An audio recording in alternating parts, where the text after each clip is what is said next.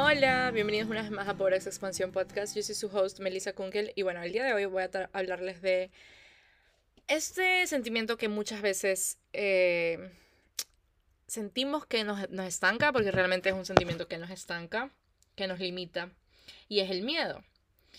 Y esta pregunta siempre nos la hacen a las personas que somos coaches, eh, que trabajamos en el mundo del crecimiento personal, como que, ¿cómo dejo de tener miedo? Yo la hice millón veces también, como que, ¿cómo dejo de tener miedo? Y la respuesta que me dieron fue, bueno, no dejas de tener miedo nunca. El miedo no desaparece, jamás. El miedo va a estar contigo hasta el final de tus días. y leí algo casualmente ahorita, como que there's no growth without friction. No hay crecimiento sin fricción. No hay crecimiento sin la incomodidad, sin el miedo, sin el dolor, sin la incertidumbre. Y tiene millón sentido. Y es por eso que el miedo aparece. El miedo es este sentimiento que sale cuando estamos en peligro. El miedo ha estado con nosotros desde épocas de los cavernícolas, prehistoria, ha estado con nosotros toda la vida. Y el miedo básicamente salía en momentos de peligro. El estrés que nos daba porque nos estaba protegiendo, no sé, porque venía un tigre y porque teníamos que subirnos al árbol. Y gracias a ese miedo logramos que toda la adrenalina salga y podamos hacer eso y pongamos nuestra vida a salvo, ¿verdad? Pero el miedo no reconoce cuando hay un peligro real, digamos, entre comillas, o un peligro de querer salir de nuestra zona de confort y querer hacer algo nuevo. Entonces, por ejemplo, cuando uno, voy a poner el ejemplo personal que tuve hace un tiempo, como que cuando uno empieza a mostrarse en redes sociales con, hablando de algo diferente, hablando de un nuevo proyecto, hablando de algo que antes nunca habló y empezando a hacer algo que nunca antes había hecho, el miedo aparece. Y para que el miedo sea observado, es necesario traerlo a la conciencia. Entonces, lo que la técnica que a mí me funciona demasiado todo el tiempo eh, con respecto al miedo a qué dirán, porque ese, es, ese ha sido el miedo más, digamos, más grande que he tenido y que, ah, bueno, aún tengo y estoy trabajando, es el miedo al que dirán.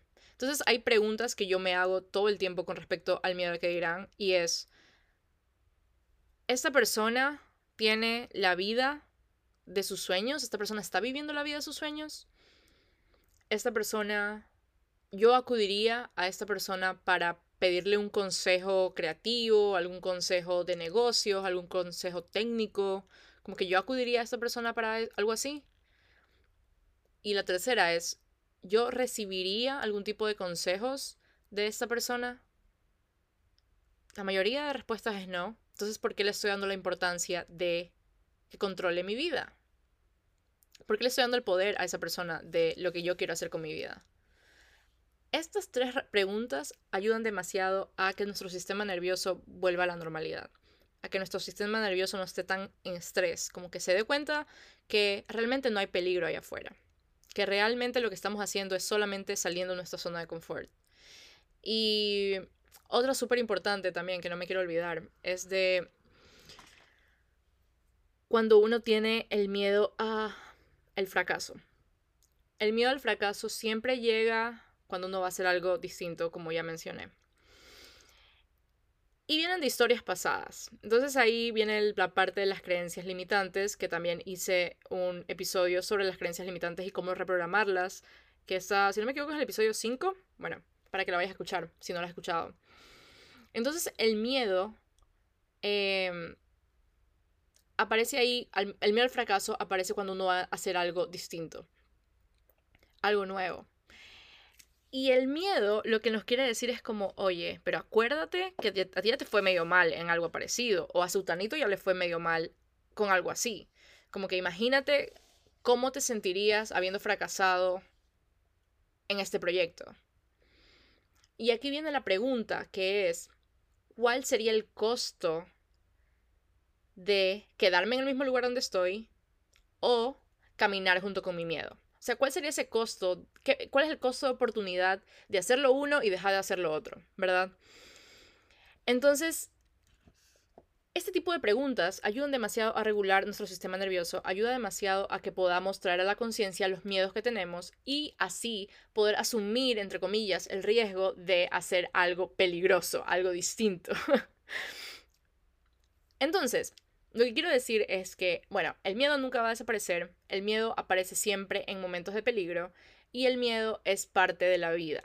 Sin el miedo uno corre peligros extremos, graves, uno sin ese estrés, sin esa... Estamos básicamente en zona de supervivencia, gracias al miedo. Pero tenemos el control de esto. Al momento de sacar algún proyecto, al momento de empezar a hablar en historias de algo distinto, al momento de mostrarte tal cual eres, al momento de mostrar tus intereses y, no sé, empezar tu negocio, eh, grabar algo como que distinto, el miedo va a estar ahí y el miedo va a aparecer.